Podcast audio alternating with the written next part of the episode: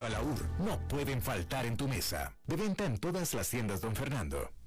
CRC 89.1 Radio y Cadena Radial Costarricense no se hacen responsables por las opiniones emitidas en este programa. Transcomer, puesto de bolsa de comercio, presenta a las 5 con Alberto Padilla.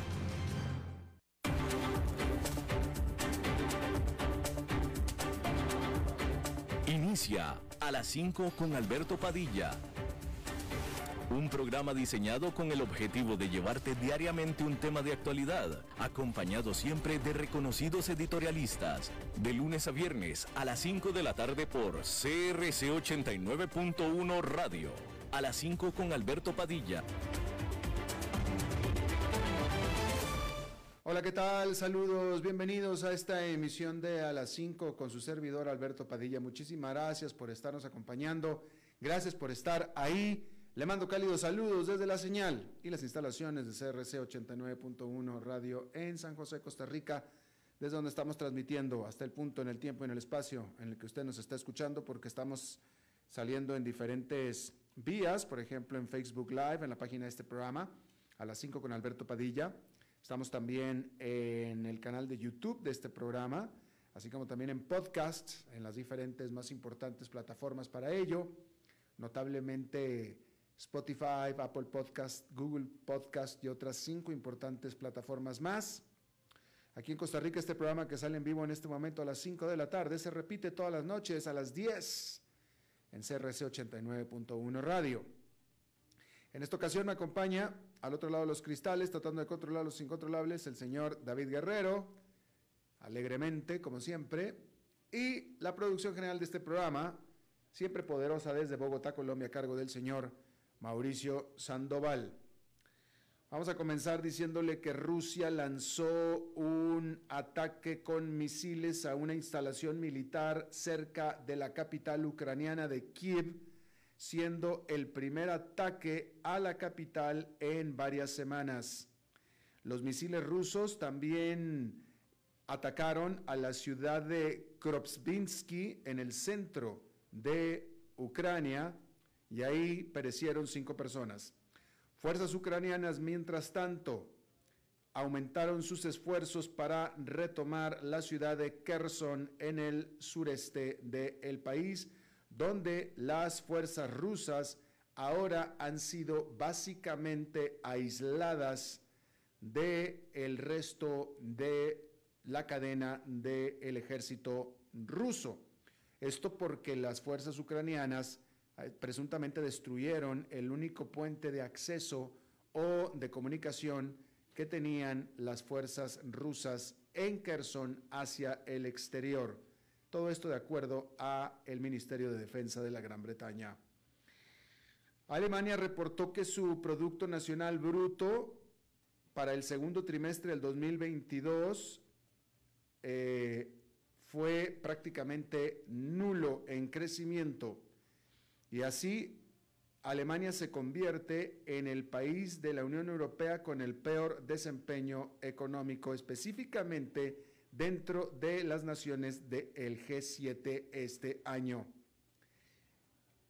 Alemania depende desmedidamente del gas ruso, es decir, depende del gas de un enemigo para funcionar y el gas y la falta de este ha prácticamente detenido al crecimiento económico y ha creado una amenaza de razonamiento, de, limitaciones en el uso de la energía de Alemania en este invierno que está a punto de comenzar en ese país. Y bueno, el resultado o desempeño de Alemania, que es la economía más grande de la Unión Europea, es un mercado contraste con la segunda economía más grande de la Unión Europea, que es la de Francia, porque la economía francesa creció al menos un medio punto porcentual durante el segundo trimestre. Alemania creció cero, Francia creció medio punto porcentual. No lejos de ahí, Víctor Orban, el primer ministro de Hungría, dijo que espera en cualquier momento alcanzar un acuerdo con Rusia para que le envíe más gas hacia el final de este verano.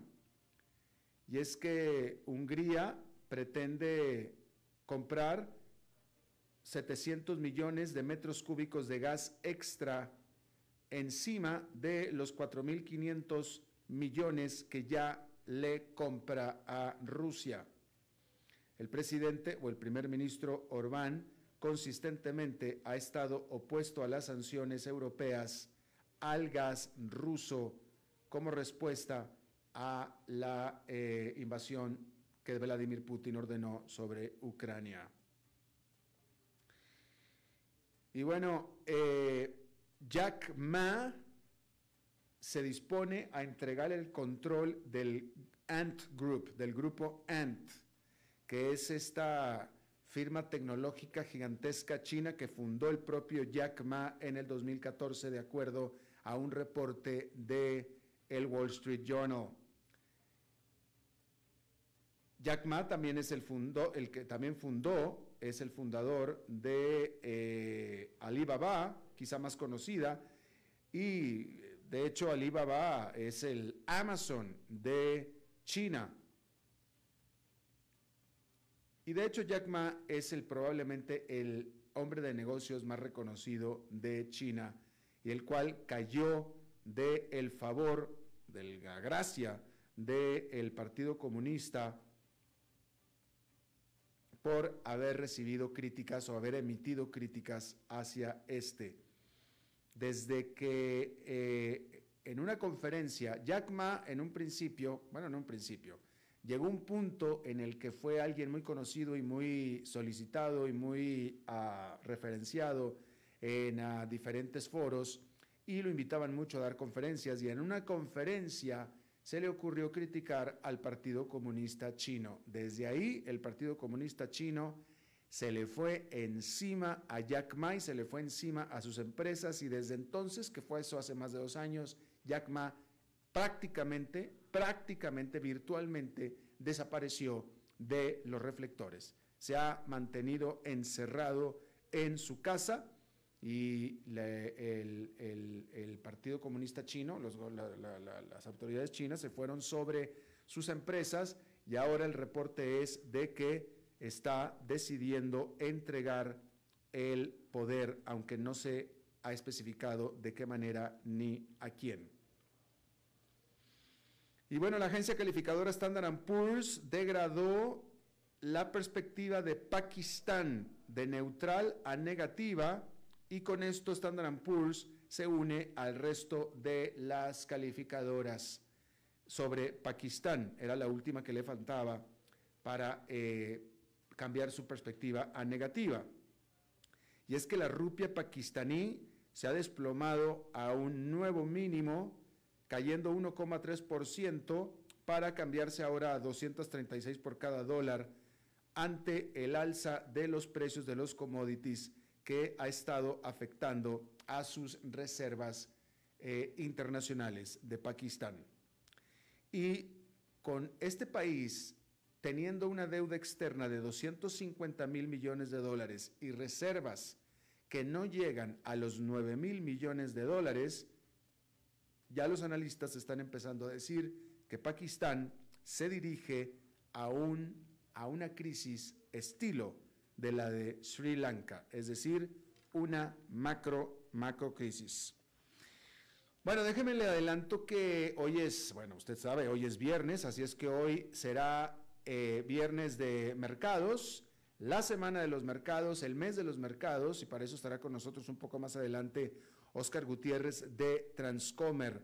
Le, ya Oscar dará detalle de lo que fue los mercados durante esta jornada durante esta semana y durante este mes. Le adelanto que este mes, que hoy es el, hoy fue el último, la última sesión bursátil del mes de julio, eh, julio se convirtió fácilmente en el mejor mes de lo que va de este 2022 y probablemente desde antes que eso, ¿eh?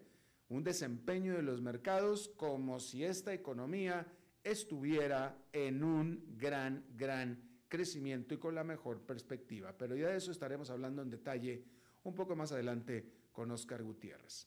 Pero vamos a quedarnos a hablar acerca de la economía, porque cuando se empieza, cuando se piensa, cuando se piensa en una economía en contracción, ¿qué es lo que viene a la mente? Bueno, pues vienen a la mente solamente cosas escalofriantes, cierres de fábricas, una ola de pérdidas de empleo, pocas vacantes, enormes pérdidas financieras que golpean a la mayoría de las industrias a lo largo y a lo ancho de la economía, todo eso es lo que viene a la mente cuando alguien habla de contracción económica, ya ni se diga de recesión económica. Sin embargo, la realidad es que eso no es lo que está pasando Estados Unidos en este momento. A pesar de que el Producto Interno Bruto del país ha disminuido durante dos trimestres consecutivos, cumpliendo con la definición técnica de recesión económica. Entonces, efectivamente, la economía de Estados Unidos cumple con la definición técnica de recesión económica, pero sin embargo, las cosas no están tan mal. Entonces, ¿qué está pasando? Y quizá más importante, ¿qué va a pasar? Bueno, la respuesta de ambas preguntas podría encontrarse en las bodegas de almacenaje del el país. El Producto Interno Bruto de Estados Unidos para el segundo trimestre cayó a una tasa anualizada de 0,9%, según la primera lectura del Departamento de Comercio que se publicó el jueves. Eso siguió a una contracción del 1,6% durante los primeros tres meses del año. Los datos avivaron el debate sobre si Estados Unidos ya está experimentando una recesión, lo que los economistas han advertido que es un riesgo ya que la Reserva Federal aumenta la tasa de interés y la inflación frena el gasto de los consumidores.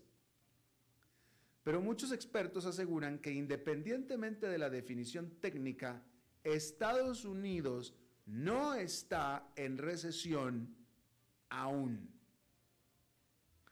Uno de ellos es el presidente de la Fed, Jerome Powell, quien afirmó el miércoles que hay demasiadas áreas de la economía que están funcionando demasiado bien pero el PIB no se vuelve negativo por sí solo. Y los datos del jueves contienen una guía útil para comprender lo que de hecho es un momento económico complejo. Hay que poner nuestra atención en los inventarios o bienes, productos en poder de las empresas que aún no se han vendido porque estos están jugando un papel muy importante. Las empresas se abastecieron de muchos artículos a fines del año pasado, mientras intentaban sortear los problemas de la cadena de suministro y asegurarse de poder satisfacer la explosiva demanda por parte de aburridos compradores encerrados en casa, pero con dinero listo para gastar, cortesía de la ayuda del gobierno por la pandemia. Pero en los últimos meses, las empresas se dieron cuenta de que se les había pasado la mano y ya tenían demasiados productos, especialmente en un momento incierto para los fabricantes y los compradores, dejaron de hacer nuevos pedidos. Esta caída en la acumulación de inventario, es decir, en las compras de las empresas, es lo que contribuyó a una gran parte de la contracción entre abril y junio, eliminando la friolera de dos puntos porcentuales completos de la producción de toda la economía de Estados Unidos. ¿Por qué es esto importante? Bueno, porque algunos economistas e inversionistas piensan que debido a que el crecimiento se aceleró a fines del 2021 por el fenómeno descrito, la actividad en la primera mitad del 2022 parece artificialmente baja. Podríamos hablar de un efecto de rebote. Pero eso no significa que se deban ignorar los niveles de inventario. De hecho, estos contienen pistas útiles al monitorear qué tan rápido podría desacelerarse la economía estadounidense de aquí en adelante. Porque si los clientes compran menos productos, las empresas no realizarán nuevos pedidos, lo que afectará la producción de las manufactureras. Si las empresas se ven obligadas a deshacerse del inventario no deseado con grandes descuentos, ejercerá presión sobre sus ingresos y las ganancias. Y las advertencias recientes de las grandes comerciales demuestran este efecto con bastante claridad. Esta semana, nadie menos que Walmart, la cadena comercial más grande de Estados Unidos, recortó su perspectiva de ganancias y advirtió que los clientes están cambiando sus hábitos de compra. Eso la obliga a rematar para eliminar el exceso de inventario de productos, como por ejemplo la ropa. Pero no es la única empresa comercial en problemas o con este problema. American Outdoor Brands dijo recientemente a los analistas que el rápido aumento de la inflación y las tasas de interés han servido para aumentar los niveles de inventario. Y la gigante juguetera Hasbro también dijo que tenía niveles de inventario más altos de lo normal para esta época del año, aunque enfatizó que su inventario es de calidad extremadamente alta. ¿Qué quiso decir exactamente con eso? ¿Quién sabe? Pero parece ser que la señal es de que piensa que se puede deshacer o achicar este nivel de inventario relativamente fácil. Aparentemente, eso es lo que está diciendo Hasbro. Bueno, eso es en cuanto a la economía de Estados Unidos. Vamos a China, porque allá los principales líderes se han mantenido en silencio sobre los objetivos de crecimiento que se habían fijado para el año, al estar la segunda economía más grande del mundo, luchando contra una desaceleración económica que en gran medida es autoinfligida. A principios de marzo, el gobierno de China había dicho que el país apuntaría a que el Producto Interno Bruto aumentará alrededor del 5,5% este año. Se trató del objetivo oficial más bajo de China para el crecimiento económico en tres décadas. Aún así, los economistas han dicho que parece cada vez más fuera de alcance el 5,5%. De hecho, a principios de esta semana, el Fondo Monetario Internacional redujo su pronóstico de crecimiento del PIB en China a solo 3,3% este año, ya que los confinamientos por COVID-19 y una crisis en el sector inmobiliario pesan sobre su economía. Ahora, el liderazgo del país se ha quedado callado por completo sobre los objetivos de crecimiento, porque en una reunión clave de los principales líderes el jueves, no se mencionaron los objetivos del PIB. Según los analistas, esta es una señal de que el gobierno cree que, después de todo, probablemente no pueda cumplir sus objetivos. En la reunión, los legisladores usaban la nueva frase esforzarse por lograr el mejor resultado. Ya no le pusieron cifras, simplemente esforzarse por lograr el mejor resultado. Claramente eso significa que ya no ven al 5,5% como posible.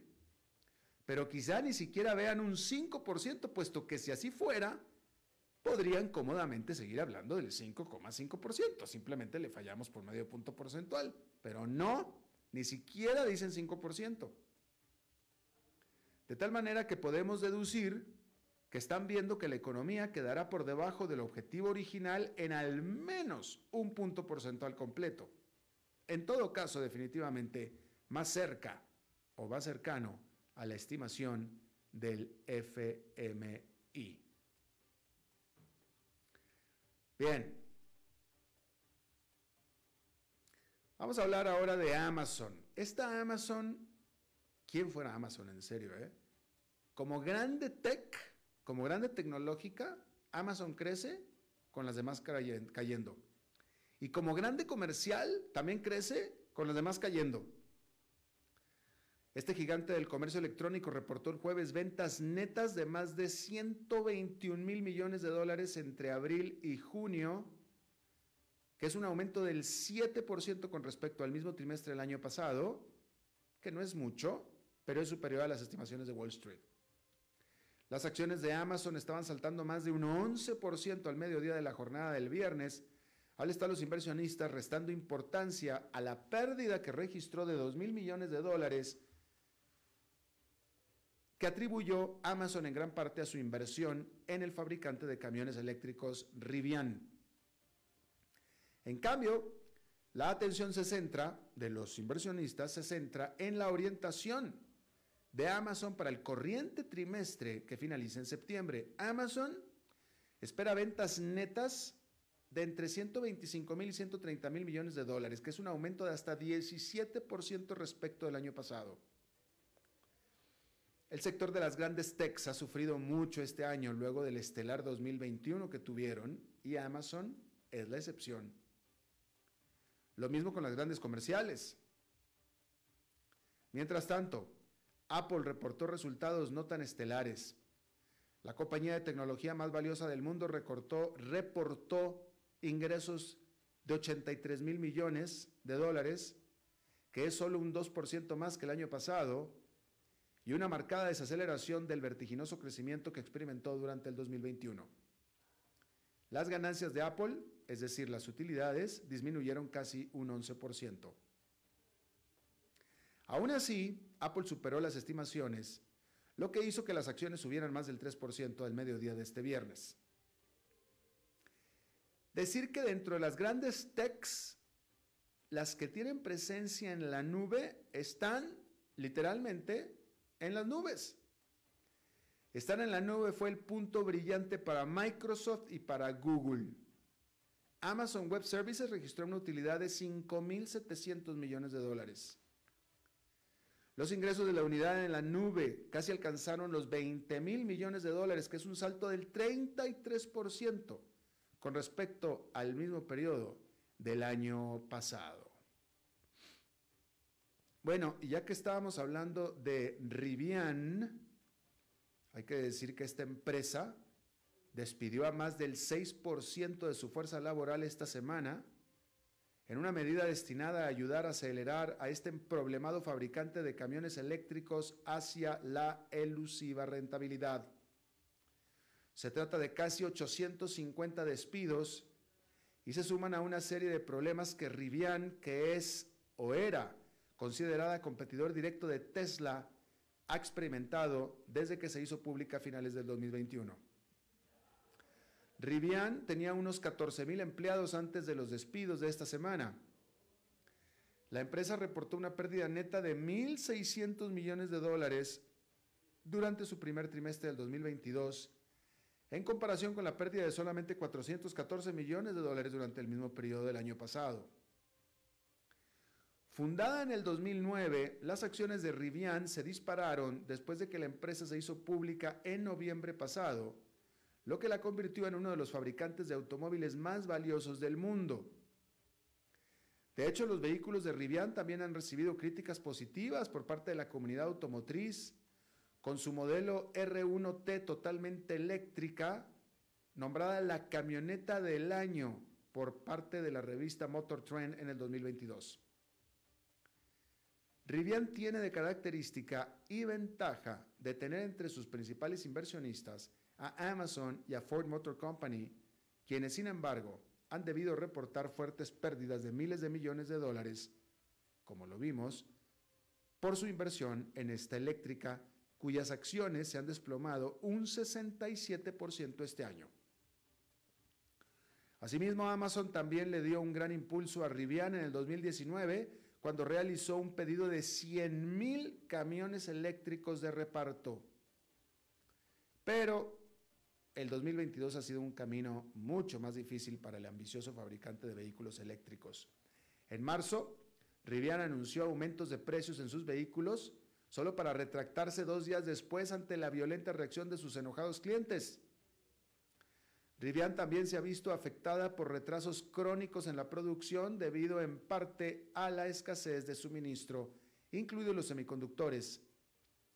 Su fábrica de Illinois tiene capacidad para producir 150 mil vehículos al año. Sin embargo, este año la compañía espera lanzar solamente 25 mil. Para los clientes que han comprado un camión Rivian, la espera para recibirlo es ahora de más de un año. Y escuche usted esta nota. Google despidió al ingeniero de sistemas. Escuche, escuche bien, ¿eh? porque esto tiene implicaciones importantes. Google despidió al ingeniero de sistemas que afirmó que una inteligencia artificial en la que está trabajando la empresa se volvió consciente. Y esto lo confirmó la compañía diciendo que el empleado violó las políticas de empleo y seguridad de datos de la empresa. Blake Lemoine, ingeniero de software de Google, afirmó que una tecnología de conversación llamada Lambda había alcanzado un nivel de conciencia después de haber intercambiado miles de mensajes con ella. Google confirmó que primero había suspendido al ingeniero en julio y la compañía dijo que desestimó las, afirmaciones totalmente infundadas de Lemoine solo después de haberlas revisado exhaustivamente. Según los informes, Lemoine había estado en Alphabet durante siete años. Alphabet es la empresa matriz de Google. En un comunicado, Google dijo que se toma el desarrollo de la inteligencia artificial muy en serio y que está comprometido con la innovación responsable. Eso es lo que dijo. Fíjese cómo Google no niega, no niega explícitamente que su inteligencia artificial haya cobrado conciencia, no lo niega. Solamente dice que está comprometido con la innovación responsable. ¿Ok? Google es uno de los líderes de la innovación de la tecnología de inteligencia artificial que incluía a Lambda o, por sus, que son en sus siglas en inglés Lambda, modelo de lenguaje para aplicaciones de diálogo. Tecnología como esta responde a las indicaciones escritas al encontrar patrones y predecir secuencias de palabras a partir de grandes franjas de texto. Y los resultados pueden ser perturbadores para los humanos, pues genera la experiencia de estar conversando con la máquina. Pero la comunidad de inteligencia artificial en general ha sostenido que Lambda no está cerca de un nivel de conciencia. Sin embargo, sin embargo, no es la primera vez que Google se enfrenta a conflictos internos por su incursión en la inteligencia artificial. En diciembre del 2020, Timnit Gebru, pionera en la ética de la inteligencia artificial, se separó de Google. La salida repentina generó críticas del mundo de la tecnología, incluidos los del equipo de inteligencia artificial ética de Google. Margaret Mitchell, líder del equipo de inteligencia artificial ética de Google, fue despedida a principios del 2021 después de su franqueza con respecto a la salida de Gebru. Ambas, Gebru y Mitchell, expresaron su preocupación por la tecnología de inteligencia artificial y dijeron que advirtieron que los ejecutivos de Google, de hecho, podrían estar ellos mismos pensando que su tecnología es consciente. Y de nuevo, Google no lo niega. Google no niega las acusaciones de que su tecnología está recobrando o está cobrando vida, literalmente. Simplemente dicen que ellos están innovando responsablemente. El punto de todo esto es que ya van varias voces dentro de la propia empresa que están levantando las banderas de alarma. Algo está pasando en Google que los propios empleados de Google se están espantando. Ahora, la empresa reta, está, está en desafío, los desafía, porque los despide. Si Google tuviera algo que temer, en el sentido de que se sintiera culpable, no los despediría. O sea, tu peor enemigo es alguien que te conoce por dentro y que lo dejas libre. Ese es tu peor enemigo. Estos tres ex empleados son los peores enemigos de Google porque ahora ya están afuera y ahora sí pueden hablar y cantar como canarios. Mientras que si están adentro los pueden controlar, los pueden tener más controlados. Pero el hecho de que los despida y los deje libres para que puedan hablar y decir, me indica a mí que Google no se siente que está haciendo nada malo o que son muy brutos. Pero de que algo está pasando ahí adentro, algo está pasando ahí adentro. Porque esta gente que se ha estado oyendo y que ha estado diciendo lo que está diciendo es gente experta, es gente que lo está viendo, es gente que está ahí, que saben lo que está pasando y se están asustando, se están espantando. Y creo yo que la prensa debería de comenzar a poner más atención en este asunto, en lo que está pasando allá adentro, que ya van tres personas que levantan la bandera y dicen, esto está espantoso, literalmente. Bueno, vamos a hacer una pausa y regresamos con Oscar Gutiérrez. A las 5 con Alberto Padilla, por CRC 89.1 Radio. Desde los verdes bosques de nuestra montaña nos llega agua Cerros de la Riva, agua fresca de manantial que te permitirá vivir en equilibrio, proteger tu salud y la de tu familia, libre de sustancias químicas, envasada sin alterar su naturaleza a 2.000 metros de altura. Agua Cerros de la Riva, naturalmente neutral. Búscanos como cerrosdelarriba.gmail.com Llámanos al 8374-3229. Cerros de la Riva, Live Spring Water. Doctor, por favor, dígame cómo está mi espalda, que ay, me duele demasiado. Ay, bueno, pero es que con lo que me contó de ese déficit es un presupuesto financiero mensual. Pues eso es sumamente preocupante. Sí, eso lo sé, pero yo estoy preguntando es por mi espalda.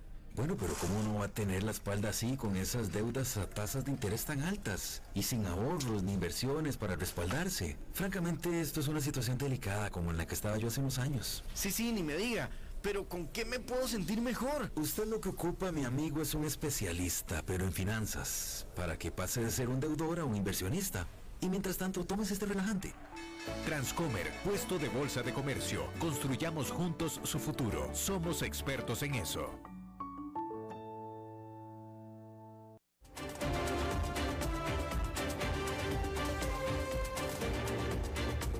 Seguimos escuchando a las 5 con Alberto Padilla. Bueno, es eh, viernes, viernes de mercados y no nada más es eso, es cierre de semana, cierre de mes. Está con nosotros Oscar Gutiérrez de Transcomer para hablar de esto. Oscar, ¿cómo estás? Muy bien, Alberto, buenas tardes. Buenas tardes. Eh, un gusto, como siempre, estar en tu programa.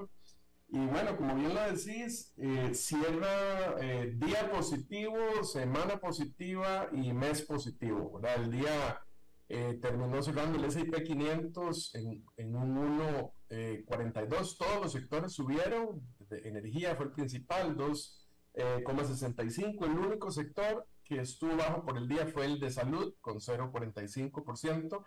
En la semana, todos los sectores positivos, un 4.26% eh, de aumento eh, liderado por energía con 6.21 y, y, servicios públicos un 5.62.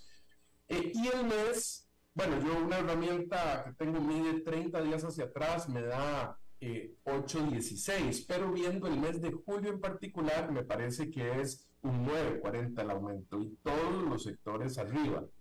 Este, como lo decías hace un rato, eh, definitivamente es el mejor mes desde el año y desde el inicio de pandemia me parece que tiene solo dos rivales. Creo que solo en noviembre del 2020 fue un mes cerca de 9,5% eh, y otro eh, a finales del año pasado. Ahora, este, la semana pasada, si te acordás, eh, que fue una semana positiva también de 2,5%, 2,55%, decíamos que el S&P 500 se estaba acercando a un nivel de resistencia que andaba cerca de, de 4.050, eh, 4.070. Bueno, el S&P cierra esta semana en, en 4.130, rompiendo ese nivel de resistencia. Entonces yo te decía que a veces eh, eh, se dan incluso eh, eh, ruptura de estos niveles de resistencia que no necesariamente implica que ya siempre es hacia arriba, eh, puede ser lo que se llama un bear market rally, ¿verdad? Un rally que, que, supera este nivel, pero que inmediatamente toma hacia abajo. Entonces, analizando un poco más profundo qué fue lo que pasó esta semana, eh, yo hice un análisis sobre el peso que tienen las empresas que reportaron esta semana en el S&P 500. Y es que eh, reportaron, bueno, cuatro empresas muy importantes de tecnología eh, que son Apple, Microsoft, Amazon y Google, que solo estas cuatro, Alberto, suman en el peso del S&P 500 un 19,93, prácticamente un 20% de todo el índice son estas cuatro empresas. Y es que estas cuatro empresas tuvieron resultados positivos o tuvieron movimientos positivos de acciones. En total, reportaron 12 de las 20 más grandes del S&P 500. Entonces es, es interesante ver este efecto. Hace un rato mencionaba sobre los resultados de, de Amazon y, y, Apple. Bueno, en efecto, Amazon, Amazon representa un 3,11% del S&P 500, se reportó el jueves en la tarde, y a pesar de que tuvo eh, pérdidas por acción de 20 centavos versus que se, estimaba un, un, incremento de 15 centavos por acción, sube hoy un 10,36. Eh, Principalmente, como lo mencionabas, un 33% crecimiento en los servicios en la nube de Amazon Web Services, también un crecimiento en anuncios del 18%, un crecimiento global en ventas del, del 13%, y bueno, mientras las expectativas en Walmart bajan, las expectativas en Amazon suben, ¿verdad? Y eso, eso tuvo un, efecto muy importante. Amazon es una empresa que tiene retorno sobre el patrimonio de 28.8 y transa a 55 veces utilidades. Siempre ha sido una empresa que transa a un múltiplo de utilidades alto. La otra que tiene un peso muy importante, de hecho la que tiene más peso en todo el S&P 500 es Apple, tiene un peso del 7,08% solo esta empresa, igual reportó el jueves en la tarde, eh, superó las expectativas con 1.2 dólares por acción versus 1.14 que se estimaba y sube el día de hoy 3.25, supera el récord de ventas en, el trimestre que termina en junio comparado con el año pasado en, en un 2%. Eh, siendo 83 mil millones de dólares. Igual, bueno, Apple tiene, eh, es impresionante, yo estaba revisando estos números y bueno, estaré equivocado, voy a volver a revisarlos. Y es que tiene un retorno sobre el patrimonio de 147%, ¿verdad? Es más lo que gana eh, anualmente de todo su patrimonio. 24 veces utilidades y margen neto al final de, de 25,9%. Bueno, sigue siendo una empresa impresionante, Apple. Google tiene eh, dos acciones eh, que eh, representan entre ellas el 385 del S&P 500 y igual, bueno, baja un poquito 1.21 por acción versus 1.27 que es que se esperaba algo menos en ventas y en resultados de lo esperado pero hay eh, aumentos en el número de búsquedas, de un 14%, y se cree que también el hecho de que haya habido el 15 de julio un split ¿verdad? de las acciones de, de Google, que de, de, 20 a 1 se partieron 20 acciones por cada acción, eso, eso ayuda porque trae el valor de la acción, lo democratiza si se quiere, es decir, al tener un menor valor más personas pueden participar y típicamente eh, cuando hay un split eso empuja un poco las acciones para arriba muchas veces. Había caído con los resultados de Snap, eh, pero desde el martes a hoy que anunció este, los resultados ha subido un 10,78%. La otra que tiene un peso muy importante en el S&P es Microsoft, con un 5.9% eh, que reportó el martes en la tarde el resultado fue de 2 dólares 23 eh, versus 2.28 que se estimaba, muy similar. Eh, eh, sube hoy 1.57 y desde el martes a hoy sube un 11.45, de 251,9 dólares a 2.280.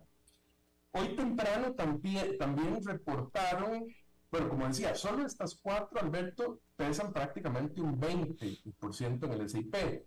Hoy también reportaron dos empresas eh, de energía, Exxon y, Chevron, que eh, Exxon tiene eh, un 1,13% del S&P y sube hoy un 4,63%, y Chevron que sube que, tiene un peso de 0,86, sube hoy también 8,9%. Entonces, Estas otras dos suman otro 2% del S&P, entre ellas eh, todas con resultados, o sea, con fuerza positiva o, hacia el alza, alzando el S&P 500.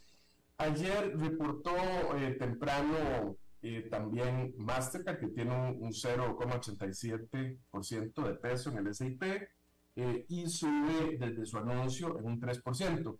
Hubo también resultados negativos de algunas empresas eh, que tienen importancia en el SIP. Bueno, una que ha sido, que se ha anunciado un poco, aunque no está entre los primeros 20, está, me parece, como el número 47 entre el SIP, pero es Intel. Intel, este, sí, eh, bueno, tuvo una, una pérdida del, del 8,56% al reportar mucho menos utilidades de lo esperado, ¿verdad? 0,29 eh, eh centavos versus 69 que se, esperaba, que se esperaban.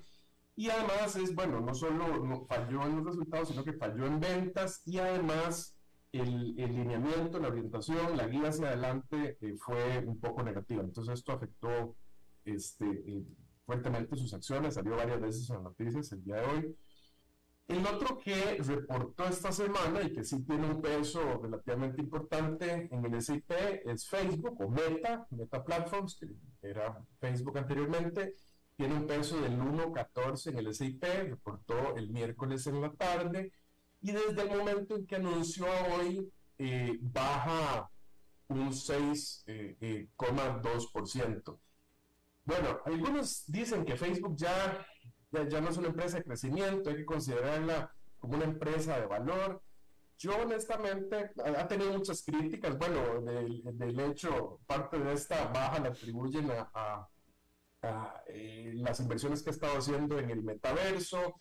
En algunas reuniones pasadas habían mencionado vos, y criticamos un poco al señor Zuckerberg en relación a lo que mencionaba sus empleados. Bueno, parte de la guía que él da en este reporte de utilidades es que va a, contratar menos personas a futuros. La baja en ventas eh, fue de un 1% y de resultados comparables hace un año de 86%. Entonces, eso se, se, vio negativo, afectó negativamente la acción. Sin embargo, si uno ve los últimos dos meses, anda por ahí sosteniéndose en un punto bajo.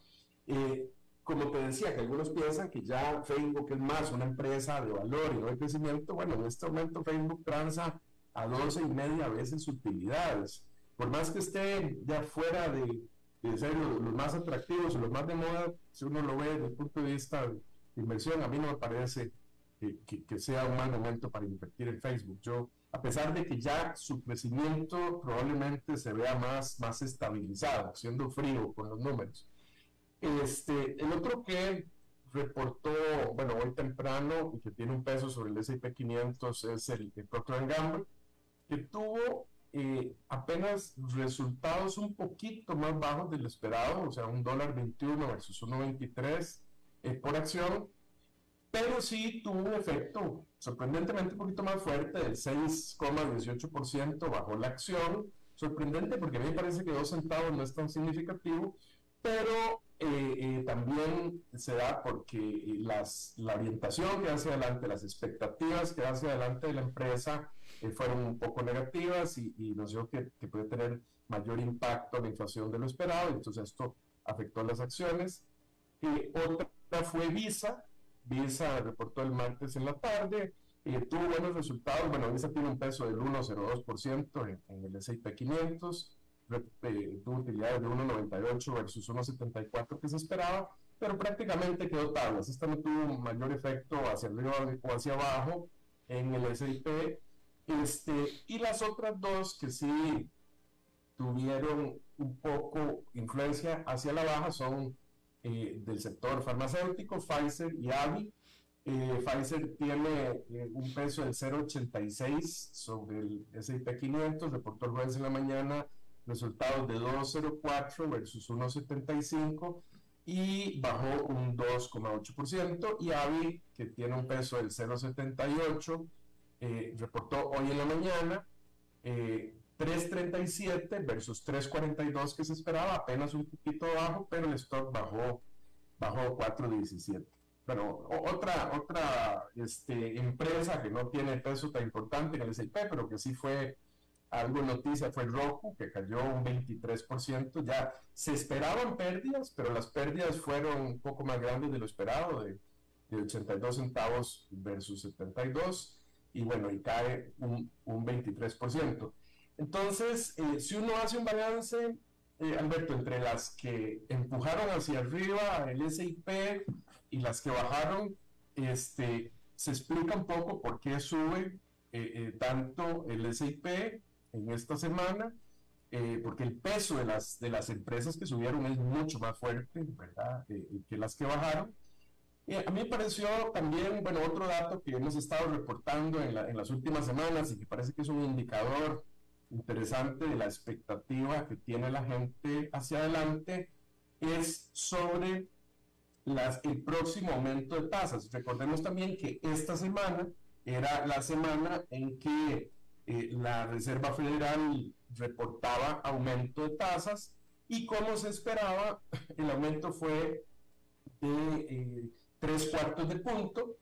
Eh, y en este momento las expectativas, las apuestas para la próxima reunión, que es hasta el 21 de septiembre, están eh, más hacia eh, que sea un medio punto el próximo aumento eh, en un 70%, es decir, el 70% de las apuestas en este aumento es que el próximo aumento será de medio punto y el 30% de las apuestas lo que dicen es que el próximo aumento será este, de 0,75. Entonces, eh, venimos más bien de dos aumentos de 0,75, un poco hacia la baja, y eso a mí me da el mensaje de que, de que puede haber un poquito más de, de tranquilidad, una expectativa de, de, un poquito más de control, a pesar de que vienen, viene un mes eh, sin reunión, que es agosto, ¿verdad?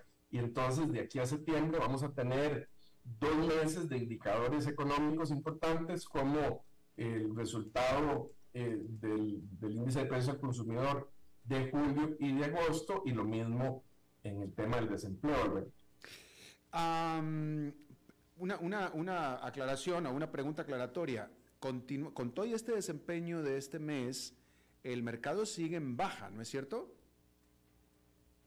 Bueno, sigue en baja desde el principio de año, sí, claro. En este momento eh, como te decía, rompe una tendencia que venía negativa.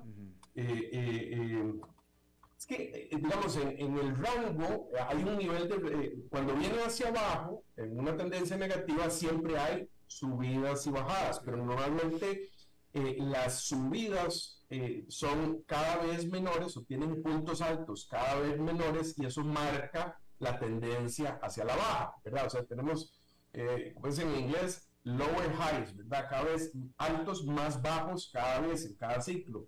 Y eso marca una línea de tendencia. Pero en este caso, esa línea de tendencia estaba cerca de 4.050 y cerramos el S&P en 4.130, rompiendo esa línea de tendencia. Y muchas veces, cuando esto sucede, puede ser un indicador de que el mercado se revierte de una tendencia hacia la baja a una tendencia hacia el alza. Sin embargo, esto no es matemático ni garantizado, ¿verdad? Son, son indicadores, señales que se tienen.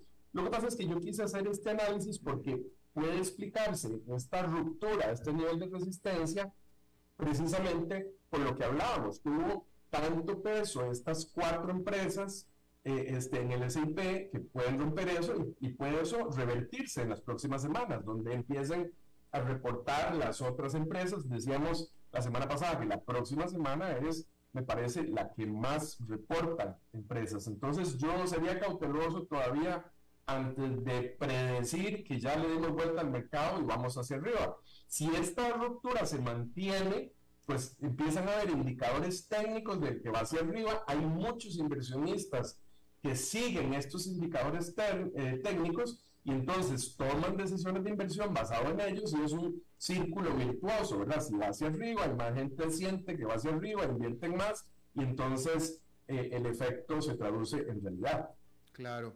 Y bueno, nada más para acotar, estabas hablando tú de Intel. Eh, CNBC está informando que con estos números que presentó Intel, y supongo que los que presentó, tal vez que presentó, no estoy seguro, eh, AMD, que es la competidora de Intel, ya AMD, que se conoce, era antes Advanced, Micro Devices, AMD, eh, supera a Intel ahora en capitalización de mercado. Mm.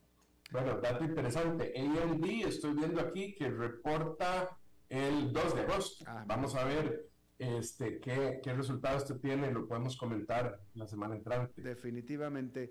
Oscar Gutiérrez de Transcomer en este segmento patrocinado por Transcomer. Te agradezco muchísimo, eh, Oscar, y hasta el próximo viernes. Igualmente, Alberto, encantado de estar en tu programa. Gracias, que es tuyo también. Vamos a hacer una pausa y regresamos con más. A las 5 con Alberto Padilla por CRC 89.1 Radio.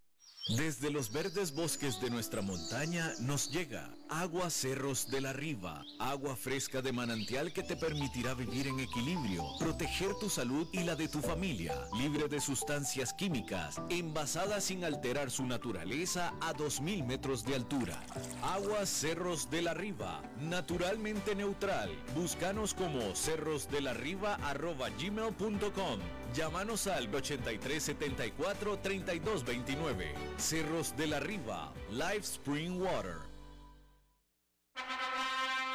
Estamos aquí reunidos para celebrar lo que será una unión, esperemos eterna, entre ustedes dos. Luisa, ¿tenés suficientes activos líquidos en tu portafolio de inversión? Sí, y lo tengo bien diversificado por nivel de riesgo. Jorge, ¿tenés ya listo tu fondo de emergencia? Eh, primero que todo, no.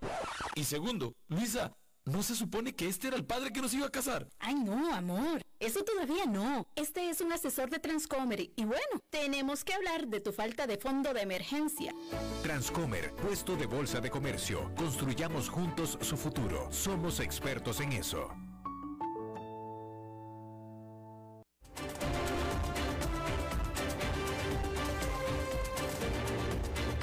Seguimos escuchando a las 5 con Alberto Padilla.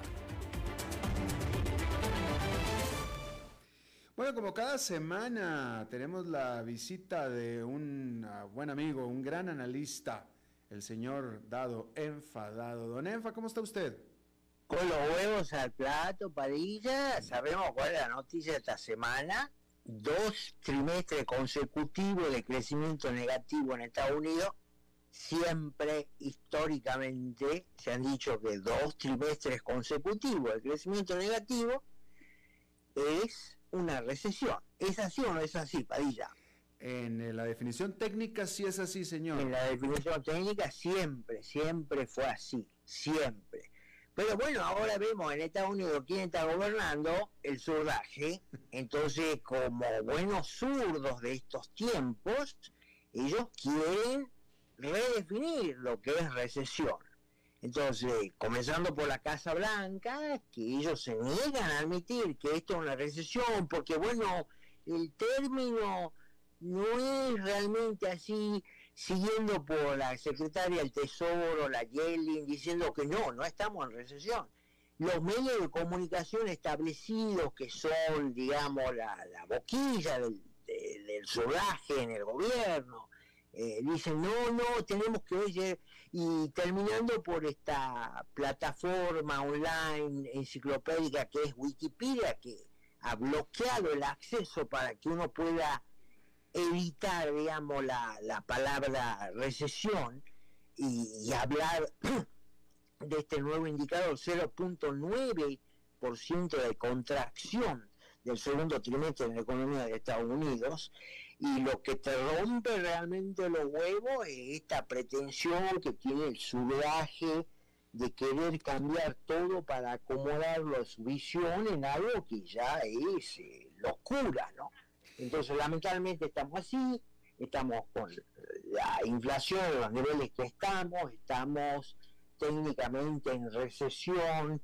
Hace unos días compartía contigo por privado eh, algunas noticias económicas, que es lo que está. Si bien hay ganancias trimestrales de, McDonald's, por ejemplo, pero McDonald's hace notar que la gente no está comprando, por ejemplo, los combos que tradicionalmente compraba, sino que se va a comprar los, los productos que son los más baratos, ¿no? Y otro dato que también compartí contigo era el tema de que los estadounidenses están agotando la capacidad de crédito de sus tarjetas de crédito para poder pagar, bueno, por el aumento de los precios de los comestibles y de las gasolinas. Bueno, esa es la situación, Alberto, y bueno, como querés que te... Pues sí, hombre, qué, qué pena que le pregunte, qué pena que le pregunte. Pero, pero eh, eh, la, realidad de las cosas, bueno, ok, estamos en recesión, pero entonces diríamos que es una recesión bastante moderadita, porque, eh, vaya, todavía no hay muchos despidos, ciertamente no masivos, las empresas todavía están reportando ganancias, es decir, e, e, es, es, una, es, ok, recesión técnica, recesión en la definición, pero lejos de una crisis, digámoslo de esa manera, si acaso. Se ve el efecto, o a ver, vamos a ver qué pasa, todavía nos quedan dos trimestres, Alberto. Ah, no, definitivamente. vamos a ver, vamos, a ver cuáles son los efectos. Yo creo que los efectos esos más dramáticos de la recesión eh, se van a empezar a ver, bueno, a partir de, de julio, agosto, septiembre, todavía faltan, bueno, indicadores que revelen cómo esto va, va a impactar. Bueno, Sí. Pasa eh, como con la emisión de dinero, ¿no? Imprimir dinero y bueno, la inflación no se siente sino hasta dentro de 8 o 9 meses y bueno, ahí no se para. ¿Y cómo explica usted el mercado que está eh, subiendo tanto, señor Dado? Es un misterio, pero bueno, la gente que sabe más que yo dice que es el efecto de rebote, porque aquí recordemos que hemos tenido un periodo extraordinario donde fueron los gobiernos los que prácticamente cerraron las economías con el confinamiento, con la excusa de, la pandemia y eh, son los gobiernos los que han empezado a imprimir, bueno, en el caso de Estados Unidos, eh, ellos han inyectado mucho dinero para eh, compensar, entre comillas, a la gente que se quedaba en la casa porque el gobierno no la dejaba salir a trabajar, las empresas tuvieron que reducir su actividad. Y bueno, ahora estamos con el, síndrome del gato muerto, es decir, se abrió la economía prácticamente de golpe a fines del 2020, en la segunda mitad del 2020, ya todo el 2021 y por lo menos acá Estados Unidos empezó a recuperar los empleos que se habían perdido, digamos, durante la pandemia. Y, ya, bueno, eh, todo eso es dinero que entró de nuevo en circulación, el consumo, pero ya la inyección de dinero que se había hecho con dinero impreso, eh, eh, nuevo, eso empezó a tener su efecto en, estos años, ¿no? 21, 22, y eso es, digamos, en regla general lo que me parece que está pasando, pero vamos a ver con efecto retardado estas bombas que se han arrojado en, en la economía por parte de los gobiernos. Definitivo. Señor Dado, le agradezco muchísimo que nos haya visitado este viernes. Gracias a vos, Padilla. Disculpame que te haya recibido con este humor. Está haciendo mucho calor acá, te digo, donde yo estoy. Eso agrava, digamos. el, estado de ánimo, el estado de ánimo. El estado de ánimo, de... la bola. Pero bueno, querido, eh, feliz fin de semana para ti la audiencia. Un abrazo. Un abrazo para usted también. Gracias, señor Dado. Hasta la próxima semana. Bueno, y eso es todo lo que tenemos por esta emisión. Muchísimas gracias por habernos acompañado. Espero que tenga Buen fin de semana y nosotros nos reencontramos en la próxima. Que la pasen muy bien.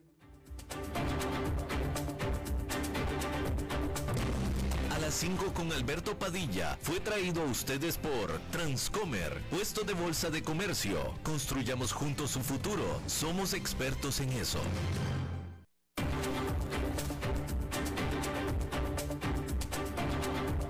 Concluye a las 5 con Alberto Padilla un programa diseñado con el objetivo de llevarte diariamente un tema de actualidad, acompañado siempre de reconocidos editorialistas, de lunes a viernes a las 5 de la tarde por CRC 89.1 Radio.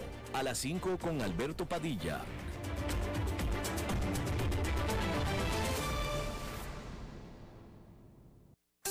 El agua es vida.